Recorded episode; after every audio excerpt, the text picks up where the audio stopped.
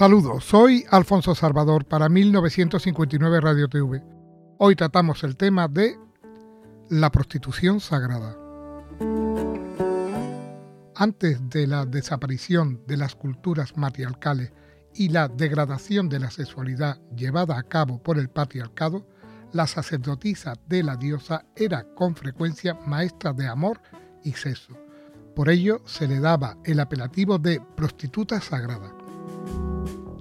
Las culturas antiguas a menudo creían que el camino hacia Dios pasaba a través de la mujer y también sabía que la representación sexual era una bomba de relojería social, dado que consideraban la expresión sexual como una iniciación no solo en los misterios, sino también en la propia sociedad. Haciéndose eco de esta sabiduría, Santo Tomás de Aquino dijo, expulsad a las prostitutas del mundo y lo llenaréis de sodomía. Por tales deberes esenciales, las prostitutas sagradas eran consideradas mujeres santas, el papel, como hemos visto, de María Magdalena, como cuenta Walker.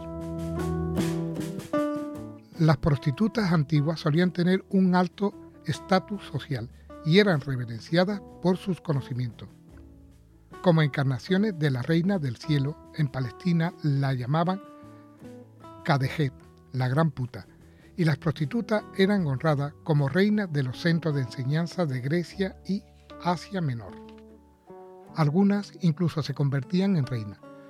La emperatriz Teodora, esposa de Justiniano, empezó su carrera como una prostituta de templo.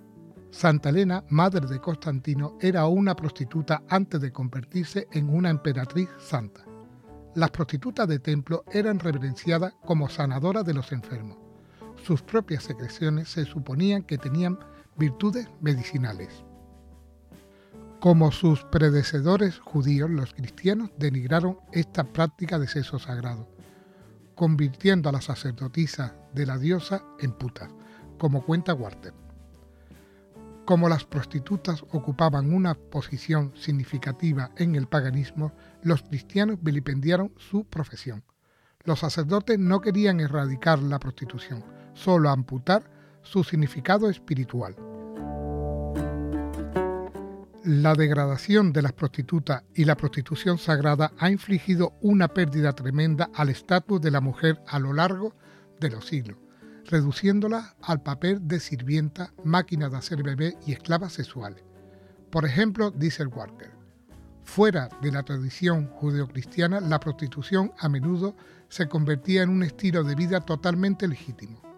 Las negras africanas nunca asentaron totalmente las opiniones de los misioneros sobre el tema las leyes de los hombres blancos privaron a las mujeres africanas de su propiedad y su monopolio en la agricultura, el comercio y los oficios como los que mantenían a sus hijos.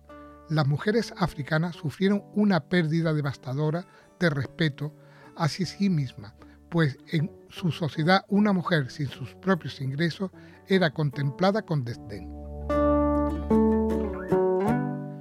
Aunque mucha gente piensa que en el mundo se ha hecho más moral con la represión del sexo, esta noción simplemente no es cierta. Huarte también relata el profundo final general de la denigración del sexo y la mujer. Un cambio de actitud hacia la violación fue uno de los contrastes entre el mundo antiguo y el medieval en la Europa occidental. Los romanos y sajones castigaban la violación con la muerte los normandos cortaban los testículos del violador y le sacaban los ojos. La herencia oriental de los gitanos exigía la pena de muerte para el violador. Las leyes hindú decían que un violador debía ser ejecutado incluso si su víctima era de casta inferior, una intocable, y su alma nunca debería ser perdonada. El código bizantino decreta que los violadores debían morir y sus propiedades darse a la víctima, incluso si no era más que una esclava. Las leyes cristianas cambiaron el cuadro. Las esposas, hermanas o hijas de los siervos estaban siempre disponibles sexualmente para sus señores bajo el nuevo régimen. Las novias de los campesinos eran violadas por el varón o conde antes de ser devuelta a su novio, probablemente para ser violada de nuevo La Iglesia convirtió en ilegal que la esposa rechazara el acto sexual a no ser que fuera un día sagrado, en el que estaba prohibido el sexo marital. Por lo tanto, se alentaron las violaciones maritales. Desde los torturadores inquisidores que normalmente violaban a sus víctimas primero, a los doctores victorianos que atacaban los genitales femeninos con sanguijuela, muchas violaciones podrían rastrearse en lo que se ha llamado odio virulento contra la mujer en el fundamentalismo cristiano.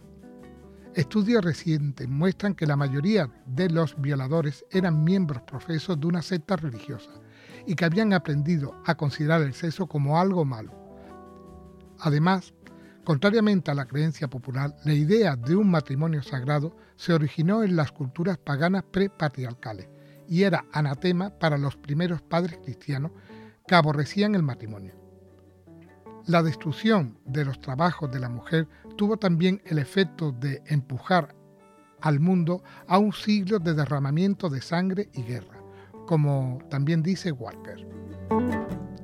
La guerra es una contribución patriarcal principal a la cultura, casi enteramente ausente en las sociedades matriarcales del Neolítico y la primera edad de bronce. Incluso cuando los cultos a la diosa estaban empezando a dar cabida a cultos de dioses agresivos durante un largo tiempo, la aparición de la diosa imponía la paz en todos los grupos hostiles.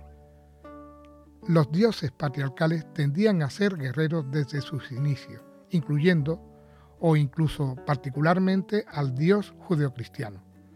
Staton observó que el relato del Antiguo Testamento sobre la naturaleza de Dios su finalidad y la actividad en nombre de su pueblo elegido, quedaba reducido a un largo y doloroso registro de guerra, corrupción, rapiña y codicia.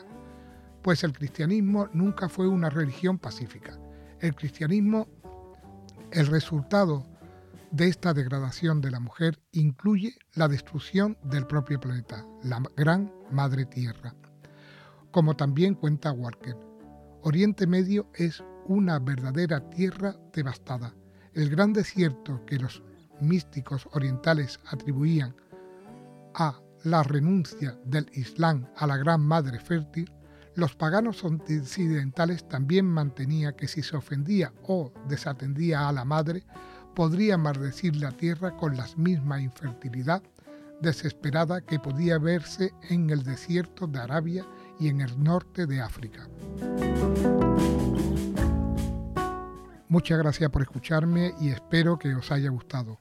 Un saludo virtual.